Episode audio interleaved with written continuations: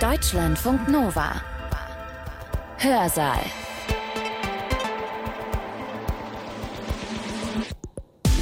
Avada Kedavra, ihr Lieben, herzlich willkommen. Die Harry Potter-Ologen unter euch wissen, das ist der Todesfluch, also einer von insgesamt drei unverzeihlichen Flüchen, zumindest unverzeihlich für alle Hexen, alle Zauberer und alle anderen magischen Wesen. Ich bin ja nicht Teil dieser magischen Gemeinschaft, einfach nur ein Muggel und komme insofern jetzt ungeschoren davon. Wäre ich aber Schülerin oder Lehrerin an Hogwarts oder sonst wie irgendwie magisch unterwegs, dann müsste ich mich nach dem Aussprechen des Fluches mit den Dementoren in Azkaban rumschlagen aber, das werdet ihr gleich feststellen, das magische Strafrecht hat erstaunliche Lücken und sehr, sehr viele Widersprüche. Und es ist ein Fall für die vergleichende Rechtswissenschaft. Ist Harry Potter ein Verbrecher? Magisches Strafrecht, was ist denn das überhaupt? Es gilt für Magier und Hexen. Also alle Leute, die eben in Hogwarts auf die Schule gehen oder auch erwachsene Magier und Hexen, die müssen sich an diese magischen Regeln halten. Es gilt auch für magische Kreaturen, zum Beispiel für Goblins, Hauselfen, Werwölfe, Riesen, die unterfallen jedenfalls so in der Theorie auch dem magischen Strafrecht.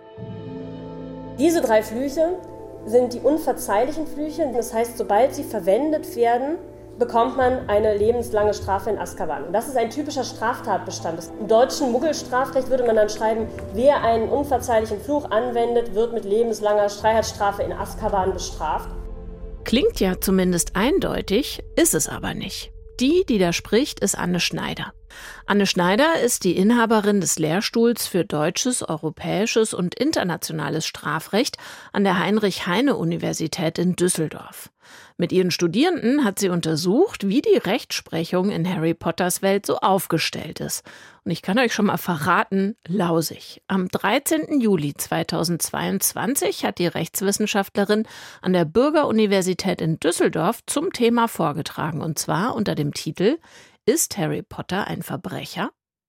Der Vortrag ist sowas wie eine Art Einführung ins magische Strafrecht und eingangs merkt Anne Schneider an, dass ihrer Lehrstuhlbezeichnung allerdings dieses magische Strafrecht fehlt. Das ist jetzt nicht in meiner Lehrstuhlbezeichnung enthalten, weil es doch eher ein Nischenfach ist. Wie ich darauf gekommen bin, das kann ich vielleicht kurz erzählen, dass ich eben überlegt hatte, ob mal, mal ein nettes Seminar anzubieten für meine Studenten und habe dann beschlossen, weil eben dieser neue Film Dumbledore Secrets dieses Semester angelaufen ist, dass ich ein Seminar anbiete zu Strafrecht und Harry Potter. Und dann habe ich gedacht, okay, wenn wir uns da schon so intensiv damit befassen, also zwei Tage Vollzeit nur über Strafrechtsthemen sprechen im Zusammenhang mit Harry Potter, äh, dann kann ich auch in der Bürgeruniversität so der allgemeinen Öffentlichkeit ein bisschen was dazu erzählen, auf einem etwas niedrigeren Niveau, denn Sie haben ja nicht alle Jura studiert, werden jetzt aber doch wahrscheinlich das eine oder andere über Strafrecht und Strafprozessrecht mitnehmen. Über Harry Potter, denke ich, muss ich nicht übermäßig viel erzählen. Ich denke, alle Anwesenden werden ungefähr wissen, was das ist. Sie werden auch die Leute hier erkennen, Harry, Ron und Hermine, Dumbledore, die Autorin J.K. Rowling und nochmal Harry Potter mit Hedwig, die ja leider dann die Bücher nicht überlebt hat, diese Grundfilmreihe. Das ist natürlich eine Welt, Robert, wenn sich jetzt jemand gespoilert fühlt, würde ich sagen, sorry, das könnte vielleicht auch noch an anderen Stellen vorkommen.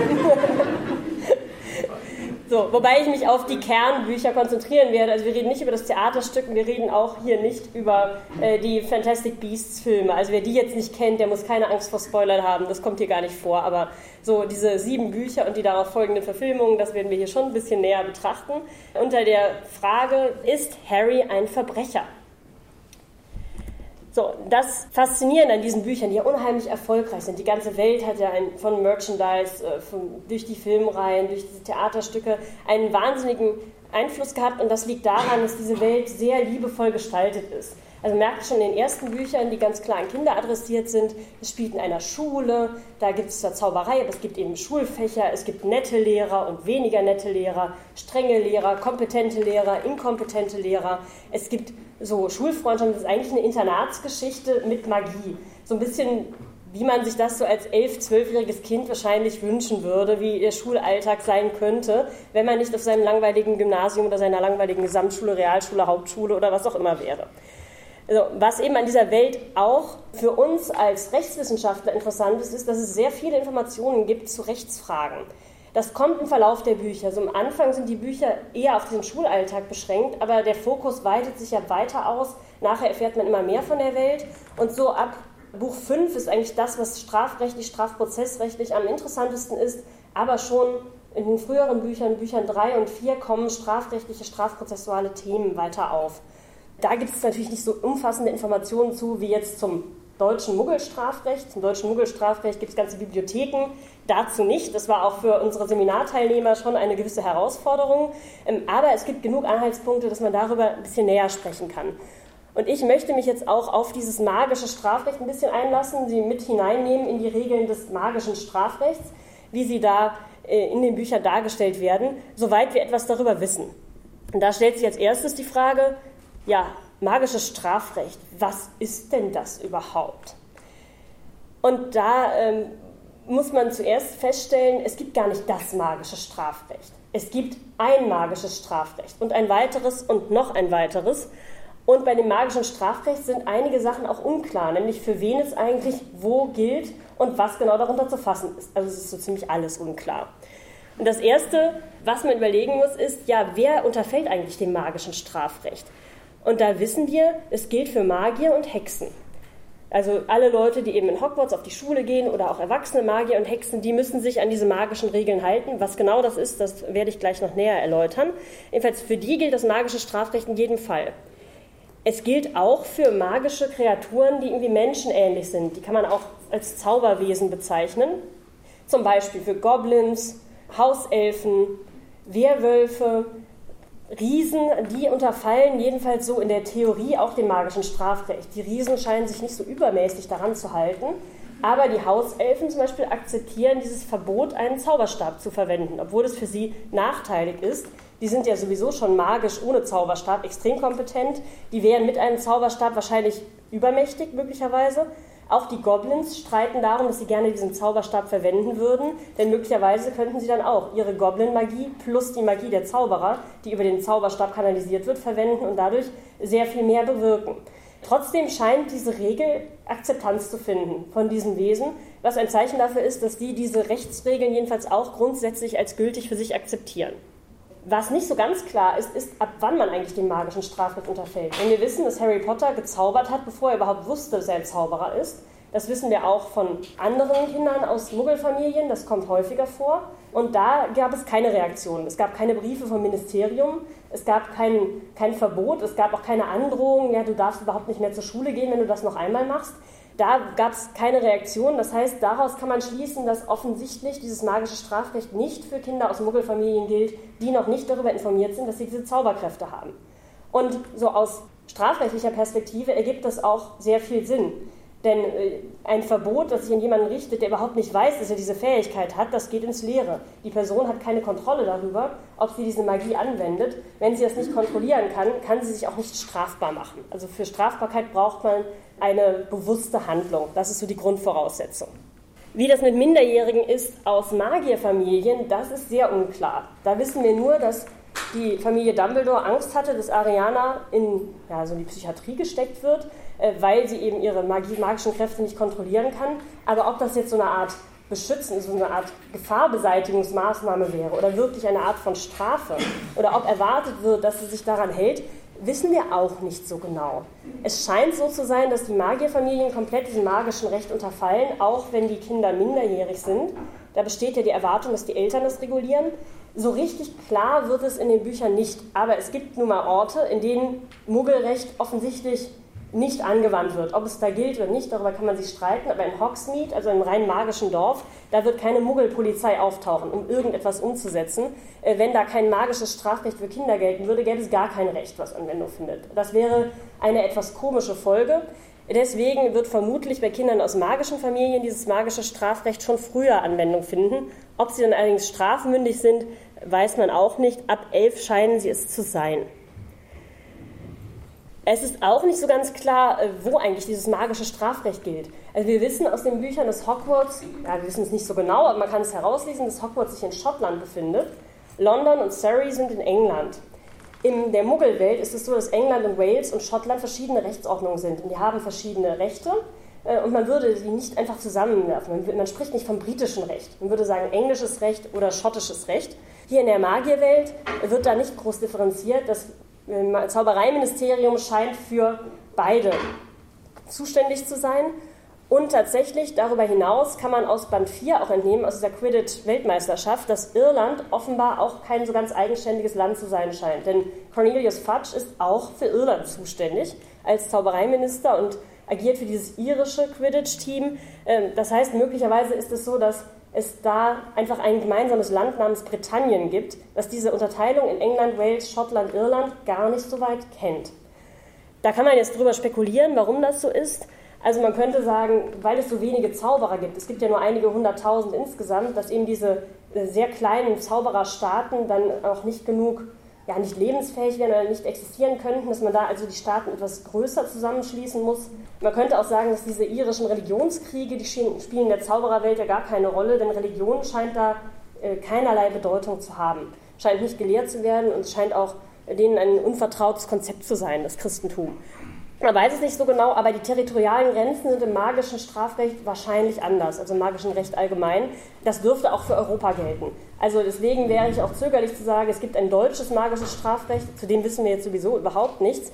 Aber wer weiß, ob es da überhaupt Deutschland in dieser magischen Welt gibt, ob man nicht den ganzen deutschsprachigen Raum zusammengefasst hat, äh, das ist unklar. Frankreich scheint es auch zu geben, aber ob Frankreich jetzt nicht vielleicht auch Teile des Schweizer Territoriums mit umfasst, wissen wir auch nicht so genau. Also, alles ein bisschen unklar, aber es ist auf jeden Fall nicht ganz deckungsgleich zu dem, was wir im deutschen Recht haben. So, was ist überhaupt Strafrecht? Magisches Strafrecht. Denn magisches Recht allgemein umfasst alle möglichen Arten von Fragen. Wir wollen aber nur über Strafrecht sprechen. Und Strafrecht ist dadurch gekennzeichnet, dass es darum geht, Sanktionen zu verhängen, die man als Strafe einordnen würde. Und Strafe wird verstanden als übelst Zufügung für begangenes Unrecht. Also es muss irgendjemand etwas Unrechtes getan haben, sich rechtswidrig verhalten haben und dafür erfolgt eine Reaktion, die dies auch zum Ausdruck bringt, weil der Person wird es vorgeworfen. Der wird gesagt, du hättest auch anders handeln können und wir reagieren darauf mit dem Mittel der Strafe. Und das Kennzeichen für Strafe ist eigentlich in allen Rechtsordnungen, dass Strafe als besonders schwere Sanktion gilt, weil eben dieser Vorwurf damit drin steht. Also wenn jemand eine Scheibe einwirft, dann wäre eine Folge, dass die Person die Scheibe bezahlen muss. Eine andere Folge könnte aber sein, dass die Person bestraft wird. Und das hat ein anderes Gewicht, denn man sagt dann, ja, das war Unrecht, das hättest du nicht tun sollen, du bist dafür verantwortlich und wir als Staat können das so nicht akzeptieren. Warum man Personen bestraft, da gibt es verschiedene Theorien, ob das was mit Vergeltung zu tun hat oder mit Prävention, dass man versucht, die Person davon abzuhalten, dieses Verhalten in Zukunft auch weiterzuführen. Da gibt es auch verschiedene Unterteilungen. Äh, da gibt es also große Streitigkeiten in der Strafrechtswissenschaft, was jetzt eigentlich der, dem Recht zugrunde liegende Zweck ist. Und auch im magischen Strafrecht ist das nicht ganz so klar. Tendenziell scheint es eher eine Art spezialpräventiver Zweck zu sein. Also man versucht, den Täter davon abzubringen, in Zukunft Straftaten zu begehen und in vielen Fällen dadurch, dass man ihn einsperrt. Und das magische Strafrecht ist da doch tendenziell etwas repressiv. Das ist also das, was Strafrecht ausmacht. Und äh, wenn wir über Strafrecht sprechen, meinen wir auch staatliches Strafrecht. Das heißt, wir meinen nicht so etwas wie äh, Schulsanktionen. Das kommt in Harry Potter ja auch sehr oft vor, dass die in der Schule dann nachsitzen müssen, da irgendwelche Sanktionen für ihr Fehlverhalten kommen. Dieser Punktabzug, von den, wenn es um diesen Hauscup geht, der später ja gar keine Rolle mehr spielt in den Büchern, oder dieses Verbot beim Quidditch teilzunehmen, das sind alles Sanktionen, die sich nur auf die Schule beschränken. Das ist nicht gemeint, wenn man von Strafrecht spricht. Da geht es um staatliches Recht, was für alle gleichermaßen Anwendung findet. Und wenn wir das so ansehen, dann sehen wir, es gibt ein paar Straftatbestände, von denen wir wissen. Es gibt dieses Geheimhaltungsstatut, gegen das verstoßen werden kann, wo es dann auch zu Sanktionen kommt. Aber vor allem haben wir die unverzeihlichen Flüche. Das ist sozusagen der Prototyp der Strafnorm in der magischen Welt. Und dazu habe ich Ihnen einen kurzen Ausschnitt mitgebracht, weil Barty Crouch Jr. Äh, als Alistair Moody das deutlich besser erläutern kann. Ich fasse ich Ihnen kurz zusammen, was er sagt, aber ich denke, es wissen auch alle. Also es gibt diese drei unverzeihlichen Flüche. Wir haben den Imperius-Fluch, den Cruciatus-Fluch und den Todesfluch, auch genannt Avada Kedavra. In dieser Szene wird es sehr schön anhand dieser Spinnen dargestellt, was diese Flüche bewirken. Der Imperius-Fluch führt dazu, dass man die Kontrolle über eine Person erhält, und zwar die totale Kontrolle, und der ihm befehlen kann, alles Mögliche zu tun. Es gibt zwar Möglichkeiten dagegen anzukämpfen, aber das schaffen wohl nur besonders fähige Zauberer. Und das ist nichts, was man wirklich erwarten kann. Der Cruciatus-Fluch ist einfach ein Folterfluch. Man fügt den Leuten Schmerzen vor. Sie sind physisch unversehrt, aber erleiden eben äh, unfassbar schlimme Schmerzen. Und beim Todesfluch ist es so, dass die Person einfach tot ist. Gibt es eigentlich auch keine Verteidigung gegen. Ausnahme Harry Potter, da brauchte man sieben Bücher, um irgendwie zu begründen, warum er das dann überlebt haben kann. Ansonsten ist das eben etwas, was äh, das Leben einfach beendet. Diese drei Flüche sind die unverzeihlichen Flüche. Sie gelten als unverzeihlich. Das heißt, sobald sie verwendet werden, bekommt man eine lebenslange Strafe in Azkaban. Und das ist ein typischer Straftatbestand, das kann man ganz leicht formulieren. Im deutschen Muggelstrafrecht würde man dann schreiben, wer einen unverzeihlichen Fluch anwendet, wird mit lebenslanger Haftfreiheitsstrafe in Azkaban bestraft. Oder man würde Azkaban weglassen, aber die haben nur ein Gefängnis. Ähm, dann würde man vielleicht noch sagen, unverzeihliche Flüche sind der Cruciatusfluch, der Imperiusfluch, der Todesfluch Avada Kedavra. Das wäre so ein typischer magisch-rechtlicher Straftatbestand. Ob die da jemals so ausformuliert werden, weiß ich nicht, denn das magische Strafrecht scheint auch vom Common Law beeinflusst zu sein und da gibt es nicht unbedingt einen Kodex. Das ist dann eher unüblich. So, diese unverzeihlichen Flüche gelten als die schlimmsten Straftaten in der magischen Welt. Man kann ja auch schon auf den ersten Blick verstehen, warum, jedenfalls so grundsätzlich, denn ein Fluch, der jemanden einfach so tötet, wo eine Verteidigung kaum möglich ist, oder ein Fluch, der, ja, ein Folterfluch, oder eben auch ein Fluch, der den Willen einer Person komplett unterwirft. Das sind Flüche, die eben sehr gefährlich sind für die Person, die deren Rechtsgüter und rechtlichen Interessen massiv beeinträchtigen. Deswegen kann das Ganze dann auch zu Recht als schwerwiegende Straftat angesehen werden. Und für Strafrecht gilt allgemein, dass es das letzte Mittel des Staates sein soll, die sozusagen Ultima Ratio, das sagt man immer so. Also das ist so, wenn alles andere versagt, um Leute zu einem bestimmten Verhalten zu bewegen, nimmt man das Strafrecht. Und hier werden eben diese unverzeihlichen Flüche bestraft mit diesem lebenslangen Aufenthalt in Azkaban, weil man sagt, das braucht man hier, um die Leute davon abzuhalten, diese Flüche anzuwenden. So weit, so gut. So richtig toll scheint das aber nicht zu klappen mit dieser abschreckenden Wirkung. Denn wenn man sich die Filme und die Bücher näher ansieht, stellt man fest, dass diese Flüche ziemlich oft verwendet werden. Also Moody bzw. Barty Crouch Jr. macht es selber, einfach aus erzieherischen Gründen, allerdings gegenüber Spinnen. Ob das jetzt davon erfasst wird, kommen wir gleich noch zu. Ähm, aber auch viele andere Personen verwenden diese Flüche. Und zwar nicht nur die Todesser, bei denen man das irgendwie erwarten würde, denn dass die das machen, ist relativ klar. Die scheinen ja auch diese Rechtsordnung als solche nicht für sich gültig zu akzeptieren. Aber auch die Protagonisten, die Guten der Geschichte, verwenden die unverzeihlichen Flüche, nämlich unter anderem auch Harry Potter. Erinnert sich jemand an eine Szene, in der Harry Potter einen solchen Fluch verwendet? Bitte sehr. Gegen ähm, Lestrange. Ja, gegen Lestrange in Band 5. Weitere Szenen? Bitte sehr. Ähm, gegen einen der, der Kobolde, den Imperiusfluch in Band 7. Genau, in Band 7 in Gringotts wird der Kobold unter diesen Imperiusfluch gesetzt. Der Bogrod heißt der Kobold. Genau, es gibt noch ein paar mehr. Der erste Einsatz ist tatsächlich der, den Sie genannt haben, der Cruciatus-Fluch gegen Bellatrix Lestrange.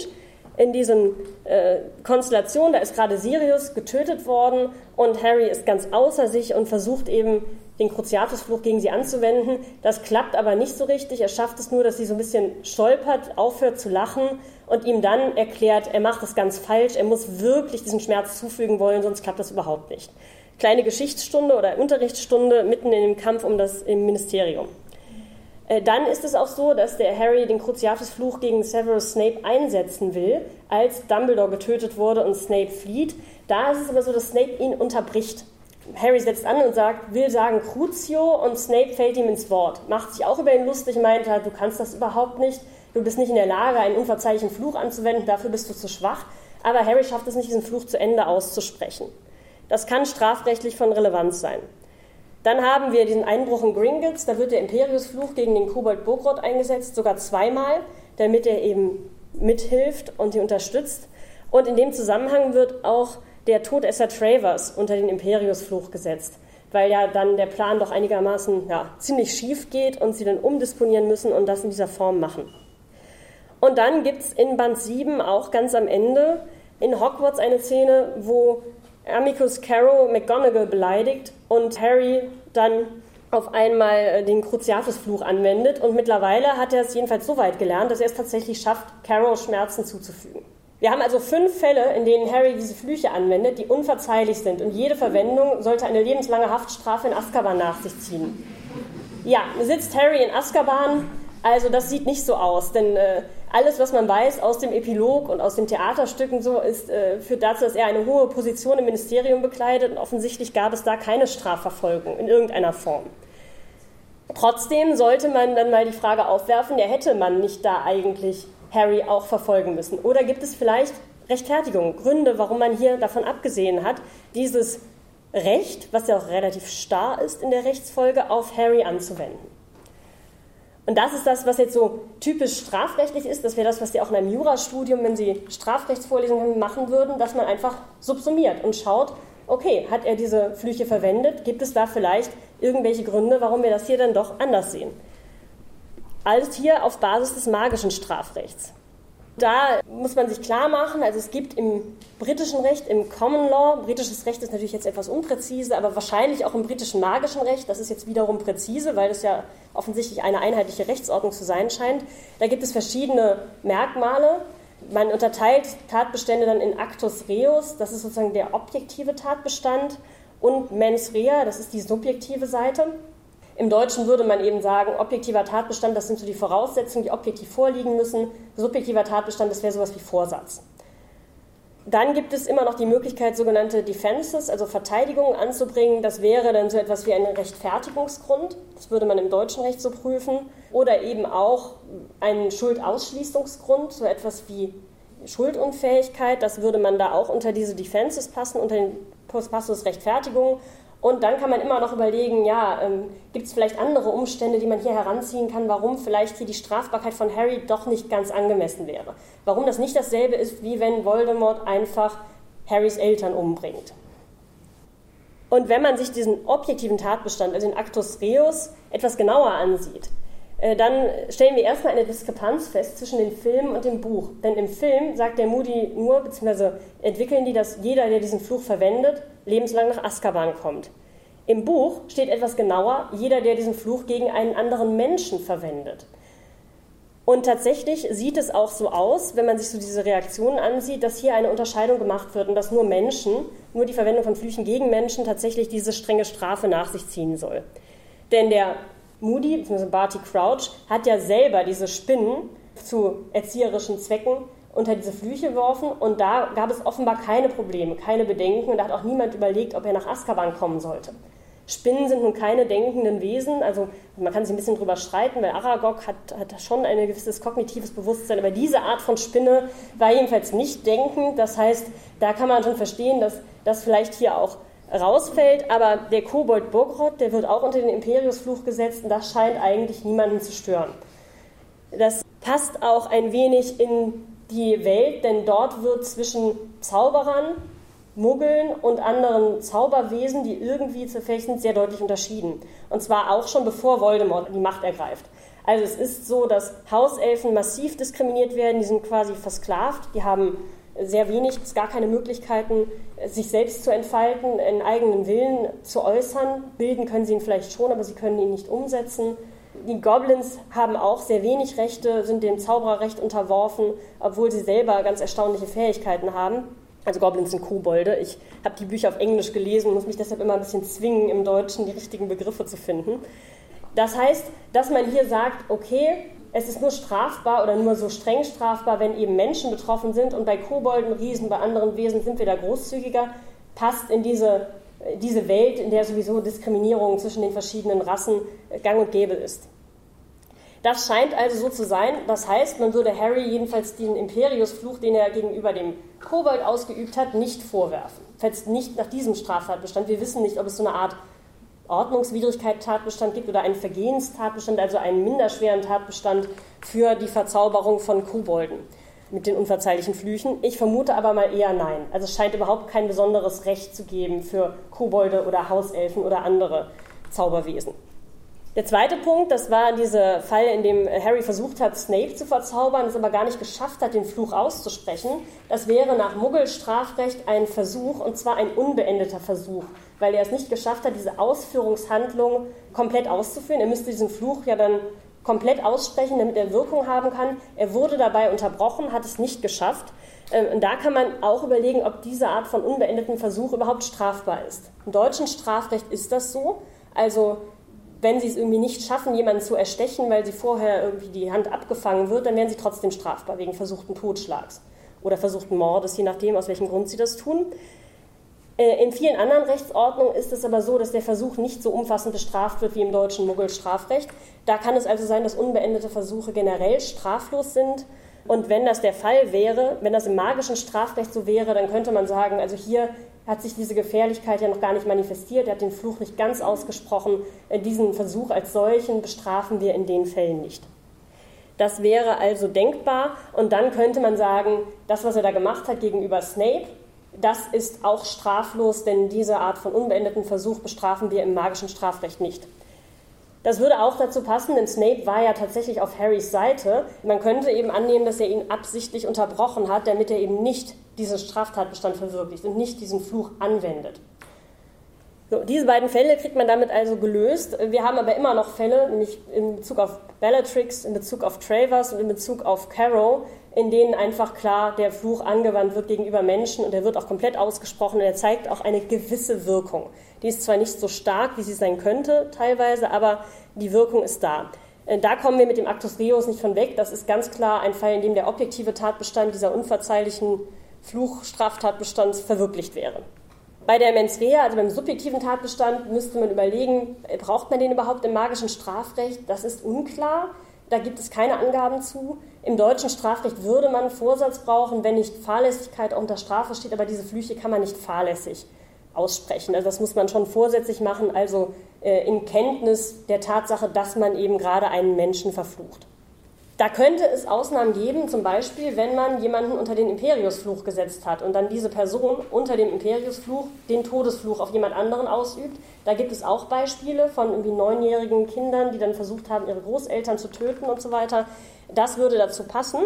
Äh, das wäre ein Fall, in dem man tatsächlich überlegen müsste, liegt hier wirklich diese Mens rea vor. Das hängt davon ab, wie der Imperiusfluch jetzt genau wirkt ob er schon den Handlungswillen unterdrückt, dann hätte man gar keine strafbare Handlung, wenn die Person unbewusst handelt. Ähm, es kann auch sein, das war so ein bisschen äh, die Lösung der Seminarteilnehmer, die sich damit viel intensiver befasst haben, dass der Vorsatz ausgeschlossen ist, weil ein komplett fremder Wille den eigenen ersetzt. Und wenn man keinen eigenen Willen hat, kann man auch keine eigene Kenntnis und kein eigenes Wollen bilden. Spätestens auf Ebene der Schuld im deutschen Strafrecht würde man sagen, jemand, der unter dem Imperiusfluch steht, ist nicht verantwortlich, ist nicht in der Lage, das Unrecht der Tat einzusehen und danach zu handeln, wäre also in jedem Fall schuldunfähig.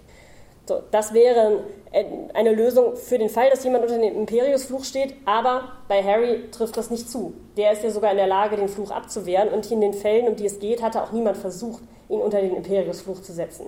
Der hat also schon genau gewusst, was er tat und wollte das in dieser Situation auch. Äh, das wäre ein Fall, in dem Mens Rea auf jeden Fall vorliegen würde. Allerdings könnte Harry hier möglicherweise gerechtfertigt sein. Und da haben wir jetzt auch das Problem, wir wissen nicht sonderlich viel über Rechtfertigung im magischen Strafrecht, denn das ist einfach etwas lückenhaft.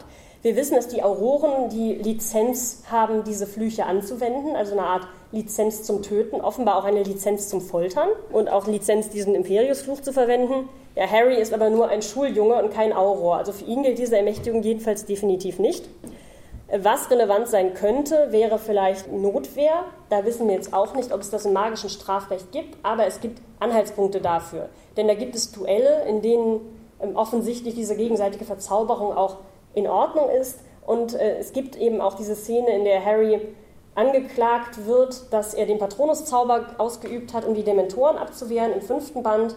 Und da wird eben gesagt, ja, das wäre eben zulässig, wenn eine Person ein Minderjähriger, da geht es ja um minderjährige Zauberei, wenn ein Minderjähriger dadurch eine Gefahr für Leib oder Leben im Prinzip abwehren kann. Das klingt auch danach, dass Notwehr jedenfalls im Grundsatz anerkannt wird in dieser magischen Welt. Für Notwehr braucht man aber immer einen Angriff, also im deutschen Recht einen gegenwärtigen rechtswidrigen Angriff und da muss man die erforderliche und gebotene Verteidigung üben.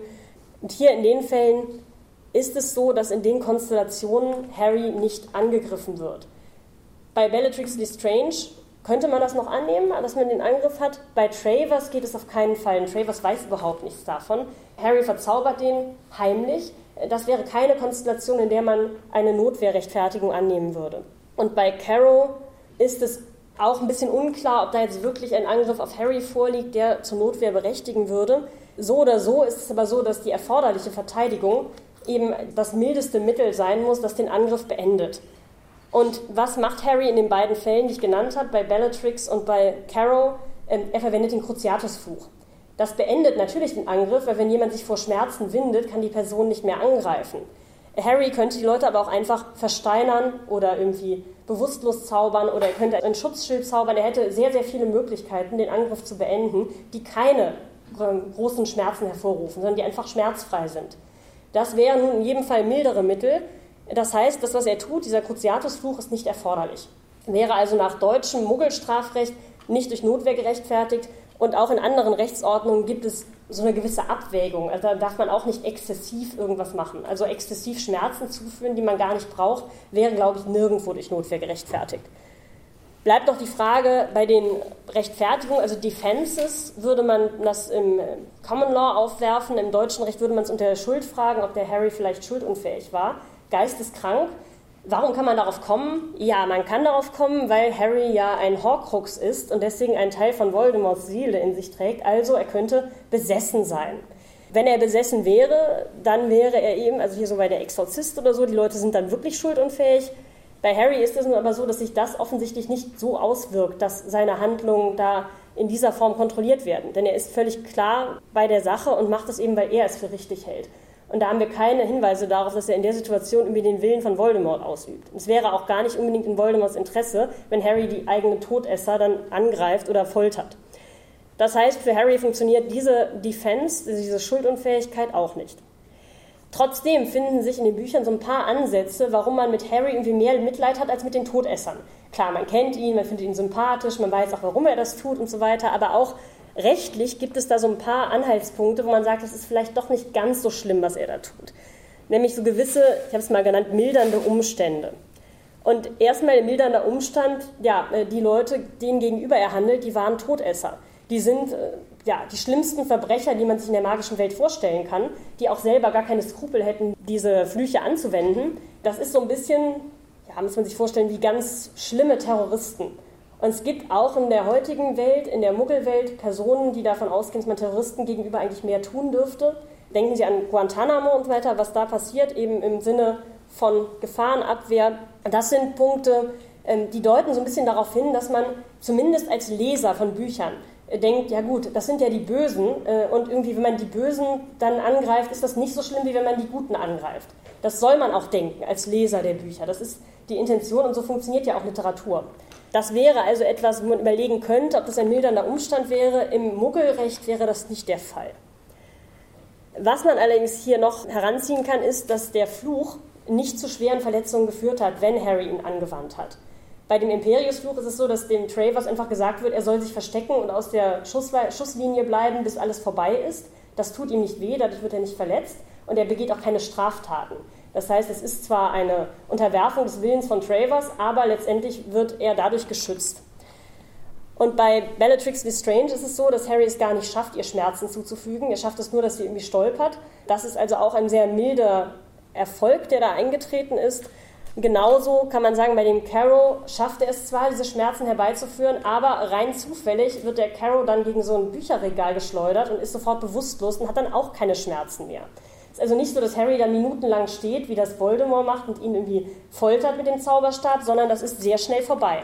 Das sind auch ein bisschen ähm, ja, so literarische Tricks, damit man die Sympathie für den Protagonisten nicht verliert wenn da wirklich über drei Seiten geschildert würde, wie sich Carol vor Schmerzen windet, hätte man, glaube ich, weniger Sympathien für Harry. Wir haben aber auch noch eine Möglichkeit, wie man das Ganze rechtfertigen könnte, nämlich mit dem allgemeinen Recht zum Widerstand. Also Right to Resistance, das ist ein völkerrechtlicher, sozusagen übergesetzlicher Rechtfertigungsgrund, der vor allem dann eingreift, jetzt so ein bisschen vereinfacht, wenn man ein Rechtsregime hat, das massive Fehler aufweist, das rechtsstaatswidrig ist oder was eben bestimmte Menschenrechte schwer verletzt, wenn man so ein Regime hat und sich dann dagegen wendet und eben das einsetzt, was notwendig ist, um dieses Regime zu stürzen, ist das nach völkerrechtlichen Grundsätzen auch möglicherweise gerechtfertigt. Das ist halt so ein allgemein anerkanntes Prinzip Und wenn es Völkerrecht ist und wirklich allgemein anerkannt, dann gilt es auch in der Zaubererwelt. Also auch wenn deren völkerrechtlicher Status und deren Staatlichkeit halt ein bisschen unklar ist, man weiß nicht so genau, sind die ein eigener Staat, ein eigener Zaubererstaat, ist das irgendwie ein Annex zu Großbritannien? Großbritannien, da würde es auch gelten. Aber diese unterschiedlichen territorialen Grenzen sprechen eigentlich eher für eine Eigenstaatlichkeit. Jedenfalls, wenn wir sagen können, Harry hat hier Widerstand geübt, also so wie zum Beispiel zur Zeit des Nationalsozialismus gab es ja auch Widerstandskämpfer. Wenn wir sagen, Harry ist jetzt ein Widerstandskämpfer äh, und die Voraussetzungen dafür liegen vor, dann können wir das rechtfertigen, was er macht. So, und das setzt erstmal voraus, dass wir hier ein System haben, gegen das überhaupt Widerstand zu leisten ist. Was also diese Rechtsstaatsprobleme aufweist, man sagt, das muss eigentlich überworfen werden. Das garantiert nicht die Menschenrechte der unterworfenen Bürger. Und da haben wir sehr viele Anhaltspunkte für, dass dieses Magiersystem so ist. Und zwar schon bevor Voldemort das Ministerium übernimmt. Denn wenn man sich ansieht, was da passiert, gibt es halt massive Defizite aus rechtsstaatlicher Sicht in der Zaubererwelt schon von Anfang an, also zu Beginn der Bücher. Und ich werde nur so ein paar aufführen. Und zwar ist es so, dass es zum Beispiel in dieser Magierwelt keine Gewaltenteilung zu geben scheint. Also wahrscheinlich kennen Sie alle die drei Gewalten, die Legislative, Exekutive, Judikative, das bespricht man ja auch in der Schule und das liest man auch öfters in der Zeitung, die sollen sich auch gegenseitig kontrollieren. In der Zaubererwelt ist es jetzt so, dass wir dieses eine Ministerium haben, das ist die Exekutive, aber zum Beispiel bei dem Verfahren gegen Harry ist der Zaubereiminister auch der Hauptankläger und auch der Richter. Gut, es scheint es geschworen zu geben, aber er führt eben die Verhandlung und soll eben auch auf die Rechtsstaatlichkeit dieses Prozesses achten. Das heißt, die Exekutive und die Judikative verschwimmen. Zu der Legislative wissen wir nicht allzu viel. Wir wissen, dass sich dieses Gericht selber irgendwelche Regeln gegeben hat, dass man Verteidigung haben darf und irgendwie Zeugen benennen darf. Äh, das scheint da ja äh, so eine Art Gerichtssatzung zu sein, durch die das gefasst wurde. Wir wissen aber auch, dass zum Beispiel Arthur Weasley sich ein Gesetz geschrieben hat, wo er eben selber eine Lücke reingeschrieben hat, damit er sein fliegendes Auto behalten darf.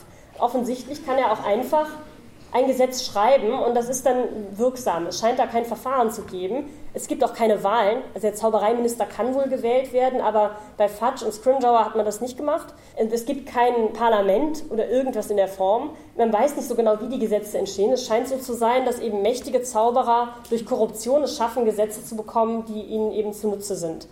Das ist natürlich kein besonders vorbildliches System und es lädt auch zu Missbrauch ein, und zwar ganz massiv. Der Prozess gegen Harry wäre so aus strafprozessualer Sicht, kann man da so einiges bemängeln. Also er hat äh, keinen Verteidiger, es scheint auch gar keine Anwälte zu geben. Der Dumbledore hilft ihm zwar, aber der nennt sich selber Zeuge der Verteidigung, obwohl er gar kein Zeuge ist, weil er nicht über das berichtet, was er selber gesehen hat. Er war auch gar nicht dabei. Was er macht, ist, dass er Harry verteidigt, aber es scheint diesen Begriff Verteidiger, diese Funktion scheint es überhaupt nicht zu geben die Verfahren, also es scheint auch keinen Rechtsschutz zu geben in irgendeiner Form, denn Harry bekommt ja diese Verwarnung, weil Dobby den Schwebezauber ausgeführt hat und später dann, als die Tante aufgeblasen wird, sagt Fatsch, ja, ja, das lassen wir unter den Teppich fallen. Auch das passt eigentlich nicht zu dem, wie die Regeln sonst durchgesetzt werden. Mal ist es sehr streng. Dann wieder, weil es gerade eben opportun ist und besonders gut passt, wird die Strafverfolgung einfach gar nicht durchgeführt. Und dann bei der dritten Verfehlung soll er halt direkt erstmal seinen Zauberstab abgeben und sofort herausgeworfen werden, ohne Verhandlung. Dann setzt sich Dumbledore dafür ein, dann kriegt er doch eine Verhandlung. Man weiß aber nicht genau nach welchen Regeln, ob es da noch ein weiteres Gremium gäbe, wo man halt Berufung einlegen könnte. Oder ob Harry hätte geltend machen können, ja, äh, das war aber Dobby, der gezaubert hat und nicht ich. Da scheint es nichts an Informationen zuzugeben. Also was wir wissen ist, als es um den Seidenschnabel geht, diesen Hippogreif, da gibt es ein Verfahren, da gibt es auch eine Berufungsmöglichkeit. Also bei Tiertötungen scheint es da Regeln zu geben, aber bei Menschen, das scheint nicht so wichtig zu sein. Wir wissen auch, dass Sirius Black ins Gefängnis gesteckt wurde, ohne jede Art von Verfahren. Einfach weil man reagieren musste und es war ja irgendwie klar, dass er es getan hatte, also kommt er nach Azkaban. Ohne Verfahren.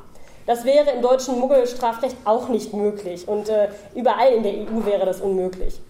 Es gibt noch weitere Beispiele, also auch diese Prozesse gegen die Todesser, die man eben im Rückblick sieht, wo es um Barty Crouch Jr. geht. Der wird von seinem Vater angeklagt und verurteilt. Also das ist ja wohl ein Fall von Befangenheit. Und zwar ganz eindeutig. Und egal in welche Richtung. Also da scheint es so zu sein, dass der Vater ihn gehasst hat und deswegen auch nicht, der, also nicht willens war, irgendwas anderes anzuhören. Es scheint auch keine Beweisaufnahme in irgendeiner Form zu geben. Also die Leute werden befragt, sie können irgendwas sagen, ihnen wird nicht geglaubt und dann werden sie verurteilt.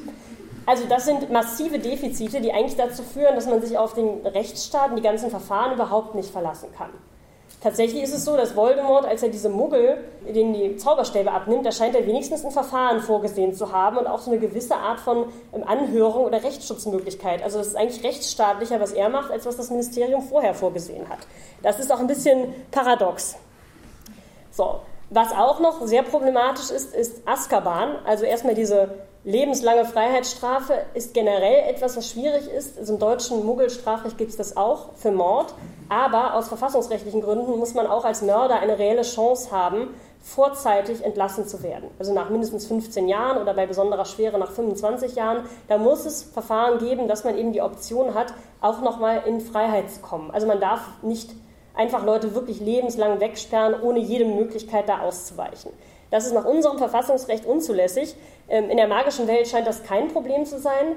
Also auch sowas wie Untersuchungshaft, also das ist die vorläufige Festnahme, bevor ein Verfahren stattgefunden hat, scheint es entweder nicht zu geben oder die wird so aus der hohlen Hand angeordnet. Denn Hagrid landet ja auch in Azkaban, ohne dass man so richtig weiß, auf welcher Basis eigentlich. Dem wird dann erklärt, ja, Hagrid, wir müssen doch irgendwas tun, du verstehst das sicher, geh mal nach Azkaban. Aber ja, wie er da wieder rauskommt oder ob überhaupt, ist völlig unklar. Also äh, das ist schwierig und wenn man sich diese Haftbedingungen in Azkaban ansieht, also über Haftbedingungen wird auch in unserer Welt sehr viel gestritten. Es gibt da klare Regeln, wie groß so eine Zelle zu sein hat. Man muss Zugang haben zu medizinischer Versorgung, wenn man die braucht. Man braucht natürlich Schlafgelegenheiten, drei Mahlzeiten am Tag und so weiter. Muss auch äh, mental gut versorgt werden. Da hat auch der Europäische Gerichtshof für Menschenrechte schon viele Defizite festgestellt in sehr vielen Mitgliedstaaten, also Mitgliedstaaten des Europarats. Aber wenn man sich Azkaban ansieht, das würde da also wirklich glatt durchfallen. Äh, da gibt es ja, ich weiß nicht, wahrscheinlich kriegen die schon irgendwie was zu essen. Ich weiß nicht woher, weil ähm, auf jeden Fall werden sie medizinisch nicht gut versorgt, denn die Wärter, die Dementoren, sorgen gerade dafür, dass sich die Leute schlecht fühlen und nehmen ihre Fürsorgepflichten, die sie eigentlich als Gefängnispersonal hätten, äh, so gar nicht wahr. Und äh, also in den Filmen sieht man auch, das ist da irgendwie zugig, es ist nass, die haben keine richtige Kleidung, also es sind alles Defizite. Äh, es scheint auch keine Besuchsmöglichkeiten zu geben, weil es auf so einem Felsen in der Nordsee ist. Auch das ist etwas, was vorgeschrieben ist, dass man da Kontaktmöglichkeiten haben kann. Also das ist ziemlich klar, diese Haftbedingungen sind unterirdisch. Und äh, das scheint aber niemanden zu stören, sondern eigentlich finden das alle gut. Das ist mit ein Grund, warum also irgendwie der, der Hauptzweck dieser Strafen scheint zu sein, die Leute eben möglichst wegzusperren, damit die nicht mehr straffällig werden können, weil sie wahnsinnig werden oder sich halt umbringen in Azkaban. Das scheint so die, der einzige Fokus zu sein, den dieses Strafrecht verfolgt. Also sowas wie Resozialisierung, was eigentlich auch ein Menschenrecht ist, dass man da einen Anspruch darauf hat, das gibt es da nicht. Also die Dementoren können da auch gar nicht helfen. Wie sollen die jemanden resozialisieren? Die sorgen dafür, dass die Leute wahnsinnig werden. Also wir sehen massive Defizite in diesem System und zwar schon bevor Voldemort an die Macht kommt. Und so viel schlimmer werden sie jetzt auch nicht, nachdem er an der Macht ist. Denn die waren so vorher schon so massiv, dass es eigentlich kaum einen Unterschied macht.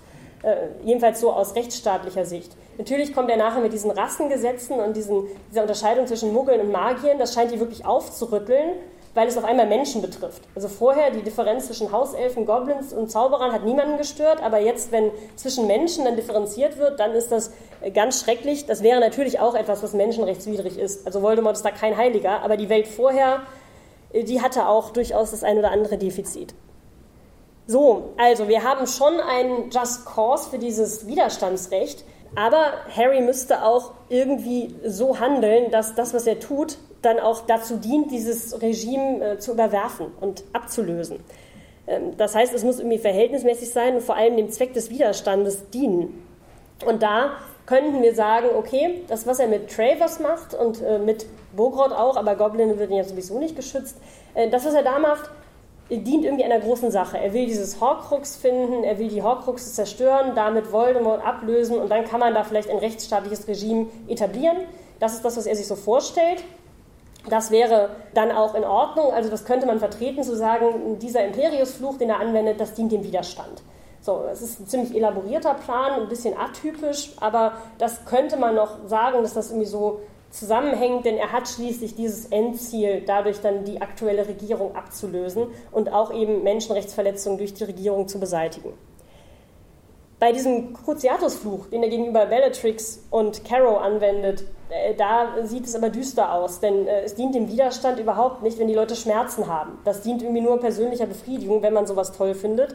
Das ist ja der Grund, warum Harry das macht. Aber es hat überhaupt keinen, keinen Nutzen. Es wäre viel sinnvoller gewesen, den Caro einfach unter diesem Unsichtbarkeitsumhang zu verzaubern, sodass er ruhig ist und erstmal bewusstlos ist. Das wäre sinnvoll gewesen. Auch bei Bellatrix wäre es sinnvoller gewesen, sie irgendwie auszuschalten aber diese minutenlangen oder qualvollen Schmerzen, die haben keine Funktion. Die führen im Widerstand überhaupt nicht weiter. Das heißt, auch das Widerstandsrecht, das kann diese beiden Punkte einfach nicht rechtfertigen. Beim Widerstandsrecht generell muss man sagen, äh, das ist ein zweischneidiges Schwert. Denn wir haben ja gesehen, die Zaubererwelt ist sowieso schon sehr korrupt. Das heißt, auch Voldemort könnte sich auf das Widerstandsrecht berufen und sagen, so wie die Welt gerade jetzt ist, werden Menschenrechte massiv verletzt, es gibt keinen ausreichenden Schutz. Wir mussten das Regime überwerfen durch heimliches Operieren, wie das halt Widerstandskämpfer machen, um es durch ein besseres zu ersetzen. Den ersten Punkt kann man schon abnehmen. Beim zweiten ist halt so die Frage, hat er was Besseres eingeführt? Ich würde sagen, nein, auch da gibt es diese Defizite. Äh, deswegen wird im Ergebnis äh, das ihm wohl nicht so zugutekommen, aber von der Argumentationslinie wäre das möglich.